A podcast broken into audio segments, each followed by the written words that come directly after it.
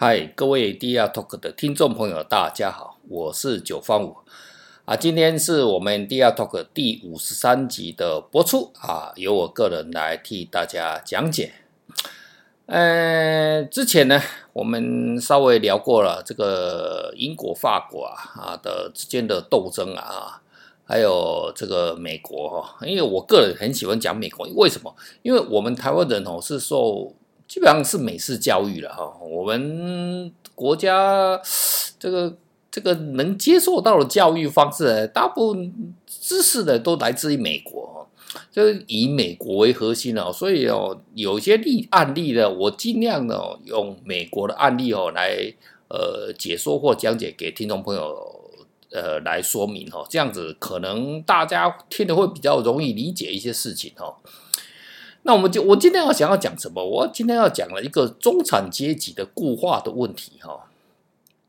所以讲到这个阶级方面，哎，为什么是？你看我讲的是中产阶级，我不讲那个更底层了，或者是更上面。我们因为毕竟哦，中产阶级哦那个人数最多哈，所以我们还聊聊哈，中产阶级现在面临的问题哦，它有多严重？呃，讲到阶级呢，我比较想到就是美国哦。你要看我们美国是不是有一个南北战争？哦，美那南北战争就是解放，在我们课本上都写说是呃美国南北战争啊，然后林肯总统啊啊、解放黑奴啊，对不对？哦，那也是个阶级嘛，哈、哦，这个是大家在历史课本上面呃听到的、看到的都是这样子。那我就要来解说一下这个南北战争哦，这个真的是一个阶级的解放运动吗？恐怕不是吧。南北战争是发生在哪个时候？他打完大概是在呃一八六五年左右哦。那当然是之前他就开始打，大概一八六一年就开始打哦，打了大概四年多的时间。那我们来把这个整个的世界哈，这个历史哈，来翻一翻哈，当时发生了什么事情哈？我刚才讲过哈，就是说英呃美国这个土地本来大家都知道，美国是英国人的殖民地嘛，对不对？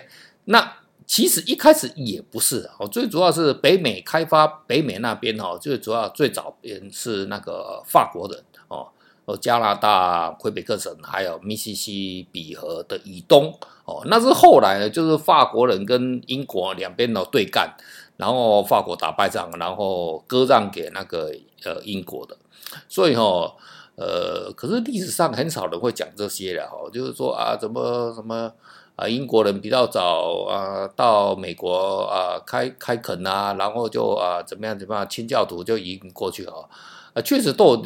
移民都有了，法国人也在移民了哦，然后清教徒，美国呃那个英国那边也在移民，确实都有。可是呢，法国人有一些劣势的，就牵涉到一些宗教的问题，他们就只有啊早期的人去啊，然后就是那边天主教的势力非常大。后来呃比较早去的法国人，他们就哎不行不行，那个只有天主天主教徒哦才能移民过来哈。所以他法国人移民到北美那边的人数比较少，那英国那边是比较开放，所以搞啊搞了几年之后，变成好几百万人去啊。当然后来的话，战争的话，当然就是英国人打赢了。好，这个补充一下。好，我们现在来讲南北战争哈，这个整个改变，这个阶级的改变是怎么样一回事？呃，你要看哈，一八六几年，呃，在。美国，你看哦，我们表面上看出来哦，是我这个南北战好像是林肯总统，就林肯当选总统，他的北方嘛，哈，他当选总统。那那后来，南方有几个州就不爽了，对吧？哈，就有人开始闹独立了。其实哦，南方是先闹独立的哈，然后呢，这个。呃，这个就讲到政治就比较敏感的了哈，就南方那边要独立哈，那我不爽哦，那我的脱离啊，然后就好几个州就响应了嘛哈。那南方那边是种棉花嘛，大家都知道嘛哈。那北方啊，我们在历史上面都很少讲到北方的干什么，我们都讲到说啊，南方啊，这种棉花啊，种棉花，然后使用黑奴啊，对不对哈？然后压迫黑人，可是北方在干什么？北方是工业大国，哦，那如果在北方，如果是算是两个联邦嘛，哈，但是当时那个美国已经分裂了，北方那边是工业，你看后来你看这个汽车城啊，为什么都在那边？因为北方那边有铁矿啊，还有煤啊，哈，北方那边的天然资源是比较丰富的，然后北方那边工业革命也比较早，所以呢，北方呢它是属于工业大大区的哈。我们就不要讲国，北方那美国的北方呢是工业大区，那南方呢是属于农业大区。当然呢，这两个关系，这两个为什么两个地方最后会不爽快啊？基本上也不是什么意识形态的问题啦。哦，大家都是啊，大家同样以前都是呃，都是英国的子民嘛，对不对？那最主要是什么？关税的问题，因为南方那边是不是种棉花？那棉花是谁买去了？英国的买去啊，法国的买去啊，这原物料的供应。那北方呢是什么？是工业区嘛？那工业区当时的工业是什么？就是纺织工业嘛。那纺织工业你的敌人是谁？当然就是英国啊。这纺织机这种东西，工业机器的话，当然就是英国发明的。以北方那边呢，需要希希望的是什么？是高关税啊，就抵制啊，就阻止啊，英国人啊，别人的机器啊，怎么进来啊，跟我竞争嘛，对不对？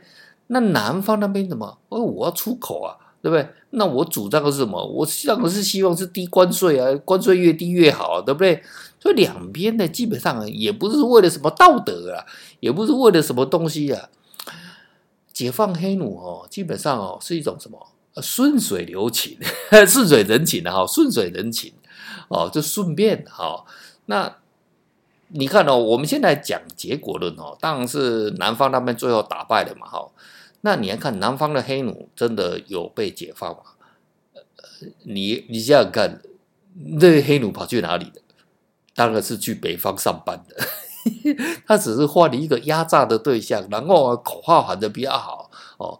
那你就记，当这个后来你看嘛，你这个我们大家都知道嘛。那黑人真的有得到平等待遇吗？也没有啊。你搞到后面是不是都到又过了大概一百年，一百二次世界大战之后又不止哦，又不止啊，大概一百年哦，就大概过了一百年左右哦，将近一百年时间啊，黑人才慢慢得到的一些权利嘛，对不对？所以呢，有时候都不要骗人的哦。那么没有那么伟大的高尚。那我们来想想看哦，南方南方产棉花哦，你要看呐，英国哦，我们就什么呀？英国一个名牌叫 Burberry，大家都知道嘛，对不对？哦，大家都爱用者。你看它是哪一个时候建立的？一八五六年。所以呢，基本上是南北战争的前面，所以你就知道当时英国的纺织业是多么的盛行。它是非常盛行的，所以它工这英国呢，它是一个工业大国。这些纺织的东西，大家全部大家都你也知道吧？哈，大家都需要这个这个民以食为天，那至少要穿衣啊，哦，这个东西。所以呢，纺织业啊，有一阵子呢，台我们台湾纺织业是很厉害哦。呃，大家都纺织的，基本上就是一个许多那种。国家想要翻身时候，一开始的这个这个状态都是靠纺织哈。那北方那边呢，就是呃有一个英国人哈，呃就是在英国那边哦，把那个英国的那个技术啊、机器啊哈干到美国去的。然后后来那个人就成为什么？美国的制造业之父，英国人恨死他了哈。好了，呃，就是还有一个事情哈。当时啊，这个因为南方呢，跟是不是就是就是种植棉花嘛？那是不是很多东西要出口，出口到给那个英国或者是法国？那所以呢，基本上英国、英国跟法国也不是很想要介入这个美国的这个战争。为什么？就诶，你毕竟跟南方那边有生意来往嘛，对不对？那那基本上，我跟北方呢，以站在英国人或法国人的立场，哎，我跟北方当然是不对盘了。你在搞工业，我在跟你搞工业啊，对不对？就跟我们这种低润一样嘛，对不对？那你搞低润，台湾搞低润，那南韩搞低润，美国搞低润，诶，这个大家嘛，这个这个这这个这个这个这个有可能会站在一起嘛，就跟台湾的搞晶圆代工嘛，对不对？那南韩三星电子在搞晶圆代工，基本上大家呢是 competitor 的关系。大家都互相的竞争者嘛，对不对？那所以呢，英国人跟法国人就不太想出手。那理论上呢，本来英国跟法国两个是非常不对盘的国家，可是哦，有时候哦，他们会站在共同的利益上面哦，就会呃，就算了吧哈。可是你也知道哦，刚刚我们讲过，就是呃，那个在独立战争的时候，法国人参加了美国的真正独立战争，那打得山穷水尽了哈，打到都已经没钱了。那这个当然是导致后来的一些呀啊，法国大革命啊，就很多的影响就对了啦哈，就呃法国人、英国人当然也日子也不好过，虽然他还是当时的这个世界第一日不落帝国，不过慢慢的。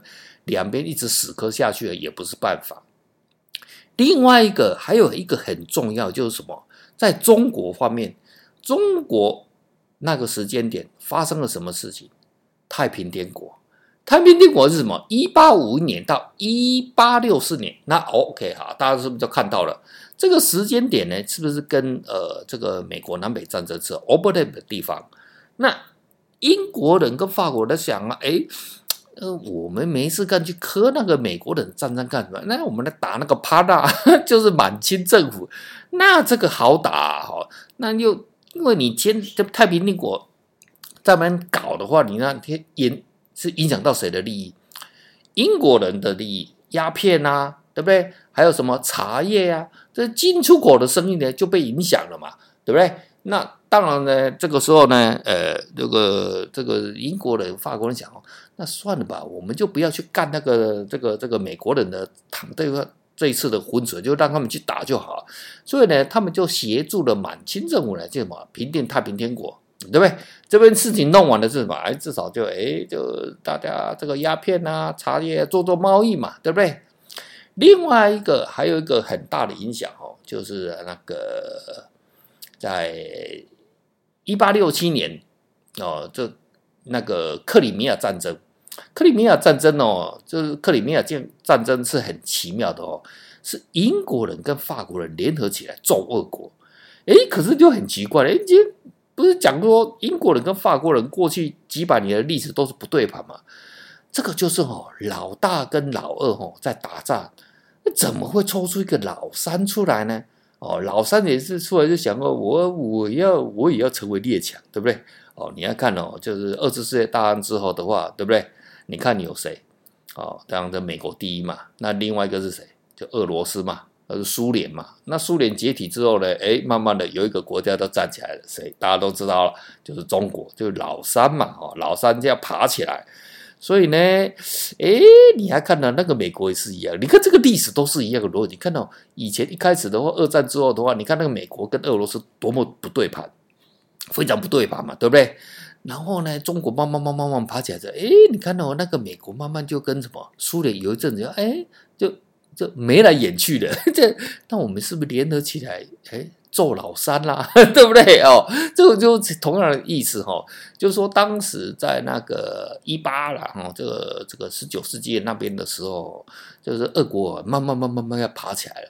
那那那英国人法国，我们两个人在争老老大老二的，怎么会有一个老三你出来想要凑合凑合，对不对？那当然是英法两边就发动了克里克里米亚战争，就打爆了这个俄国沙俄哈。那沙俄的打到也是哦，人家打仗真的是很带哦，这个这个非常烧钱哦。那沙俄也打到非常空虚哦。那这有一个影响了哈，有一个影响就是什么？俄国呢啊，沙尔呢就去找美国了哦，然后就去找美国说：“哎，呃，兄弟啊，你你们内战这个啊，家里面兄弟的事情是不是处理好了？那处理好的话，那我们怎么？”阿拉斯加是不是就卖给你了？对不对？好，这个时候呢，阿拉斯加哦，你知道啊，那个克里米亚战争哦，让那个沙俄哦打也是打了国库哦，就是空虚了，急着需要钱的，我需要现金周转了哦。那基本上呢，呃，很缺钱的时候，他就他还你知道那当时的沙俄多多好玩。他还去哦卧底那个美国的那个舆论哦，还发动那个舆论哦，然后再买买收那个报纸，然后说啊，这个那怂恿就是怂恿美国政府赶快把那个阿拉斯加哦买下来，然后呢，当然就是很大家都知道哦，用了一个非常廉价的价格哦，就卖给了这个就美国了哈。为什么要卖给美国？当时他沙尔他打了算盘，不是只有缺钱的，他认为什么？加拿大那边哦，哎，那英国人哦，这个是很快呢，搞不好呢就会，如果你英至少英国跟美国是不是就已经因为经过独立战争嘛，是不是就不太对对盘了，对不对？然后呢，想他的算盘就是说，哎，那我这个东西是不是赶紧卖给美国？那当成一个缓冲区啊，这个缓冲区就跟什么？呃，中国跟俄罗斯啊，中间不是有一个啊什么外蒙古国嘛？啊，这个蒙古国，它当成一个缓冲区，它是它原本俄国的的观念就是说一兼二顾了哈，就是说在政治上面呢，哦。不希望说让英国来赶快从加拿大那边呢就啊就打到那个阿拉斯加，然后就从呃两边夹杀这个厄沙尔哦，那二来就是可以什么得到卖掉得现金嘛哈，可以周转嘛哈，他打了算盘，但是哦美国这个人哦也是那没多久呢，他又跟英国和好了，对不对？哦，很快的啊，这个整个、哦、这个俄国就就就走错了一盘棋哈。好了，所以哦，扯得有一点远哦，我们还是回来哈，这个讲这个阶级哈，中产阶级的固化问题哈。讲到这边哦，就是说哈，我讲这些的目的是什么？就是说我们很多的这种教科书哦上面讲的事情哦都不能相信啊，我还是要一直强调这个事情。那个中产阶级的固化问题哦有多严重，你知道吗？你看哦，我们我们先讲更底层的穷人阶级好了，穷其实穷人阶级没有这个问题哦。为什么你知道吗？你看穷人阶级哦，他就是说，诶，就是因为出生就很穷嘛，吼，然后就就生活就非常的辛苦啊，吼，然后就是就是人哦，就在那种极度的。那种压抑的情况之下，有时候会爆发那种很强的猛力，你知道吗？哈，例如什么中国很多那种新的这种新一代的这种富豪啊，例如说京东啊、刘强东啊，对不对？你看刘强东的故事啊，那个真的是血泪史啊！哈，那个很穷的、很穷的一个乡下的小孩子哈，然后到北京然后念书啊，然后全村啊啊凑了吧什么六百块人民币啊，就每个人。全村啊，捐个什么五块钱人民币啊，捐个十块钱呐、啊，那没有钱呢，就捐什么一颗鸡蛋、两颗鸡蛋这样，他就扛了哦，好几十颗鸡蛋哦，然后跟好像凑了六百块钱吧，就就就就到就到北京，到北京念念书，然后他就很发愤图强啊，哦，一天打那个五份工啊，最后呢变成好这个京东哈，当然是人家就变成哈。也是变成啊，中国的一个非常大的富豪哈，那娶了一个很漂亮的太太，奶茶妹哈，这个类似这样的故事，因为他就是在极度的压抑的那种穷人的这种生活哦，翻身底层翻身的那种反扑的力道是非常强的哈。反而哈，中产阶级是有个问题，因为你看哦，中一个人哦，你要看哦，他人对于人对于一个呃。在社会上，他是什么样的阶级？是来自于哪边？是来自于对社会的认知嘛？你看那富人阶级，你就假设你就你是一个富人阶级，他家里面，你是不是都会看到啊父辈啊或者爷辈啊啊，对不对？就每天耳濡目染嘛，对不对？哦，原来哦，爸爸是这样子在做生意，哦，爷爷是这样子在做生意，你每天看。多多少少看了就会了嘛，看久了就会哦，原来要这样子跟人家谈判哦，不是只有念书哦，要跟社会这样子哦周转，要跟人家人与人之间的关系要怎么混，哦，对不对？那富人界就他自然的小孩子在那种环境长大，他多多少少就会哦，这种真的就是我有很大的呃切身的这种体验哦，很多这种我出社会的时候交了一些朋友，他真的就这样子。那你还看到中产阶级他的家庭怎么？父母亲是不是叫你说啊，好好念书啊，对不对？啊，如果在台湾啊，好好考上台大；如果在中国，好好上，好好考上什么北大，考上清华，对不对？哦，然后呢，就啊，做一个有用的人啊，学习一技之长。好了，问题就在这边了。然后呢，啊，下阶层的那千万那些的，那那种什么三教九流，不要跟人家混，不要跟他混，对不对？你看中产阶级的父母，他在教育小孩子都是这样子，没有例外。哦，然后来学习一技之长啊，哈，长大到什么啊，台积电上班啊，啊啊，或者学习一技之长啊，啊，那什么当当医生啊，哦，你看能当医生跟进入台积电、联发科的，我在全台湾呢，有没有有多少人？百分之一、百分之二，对不对？那已经算是不错了，那已经算是中产阶级，算是翻身，已经算是最好的吧。所以，所以这个中产阶级，可是呢，还有什么百分之九十五以下或者百分之九十八以下，那些中产阶级变成是很固化的。所以，他有时候他就是说，家庭教育哦，会有一个自然的天花板存在，所以你就很难突破那个天花板。那会突破是什么？就是说你自己要念很多很多这种啊这种知识啊，然后来社会上打滚啊，自己吃亏啦，自己上当啦，或者看到刚好要遇到一个很牛逼的朋友啊，基本上很难呐哈，人是物以类聚嘛，对不对？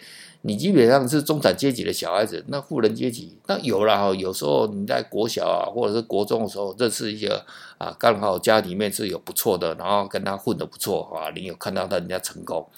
可是呢，基本上哦，那个人只要在经过一段时间的那种小时候的感情也就会淡了啊，那也没有用，因为毕竟大家还是在讲求利益嘛，对不对？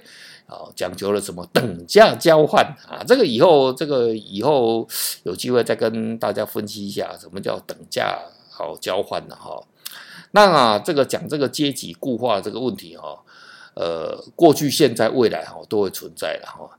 那有些中，大家就听众朋友我想说，那没关系啊，你这个。这个穷人阶级如果不断的在压榨我，我们就跟哦以前的这种法国大革命啊，或者是啊这种呃过去的那种苏联啊推翻俄国这种啊工工农阶级的革命啊，就斗地主啊斗地主这种方式把它干掉就好了。哎，我跟听众朋友分析哈，以前可以这样子哈，未来是不可行的。为什么呢？哈，这个以后我们要下一以后有机会的题目啊，我会讲，曾经讲过，稍微暗示到哦，就是说，这个两百年后哦，智人哈，我们现在就智人哈，会分裂成两个种族，一个就神人阶级跟智人阶级哈。也就是说，这种社会上的这种阶级哈，它会不断不断的什么扩大。那你说这个被压迫的阶级，有一天能不能闹革命，把干掉富人阶级？没机会，为什么？AI 机器人出生了以后呢，这个有钱人哦，他会有自己的军队了，他会有 AI 机器人。你说以后哦，这种政治东西啊，会越来越不可靠，就国家的力量会越来越薄弱哦。那而且国家力量，它也会什么西瓜喂大便啊？他为什么要站在你这个阶级呢？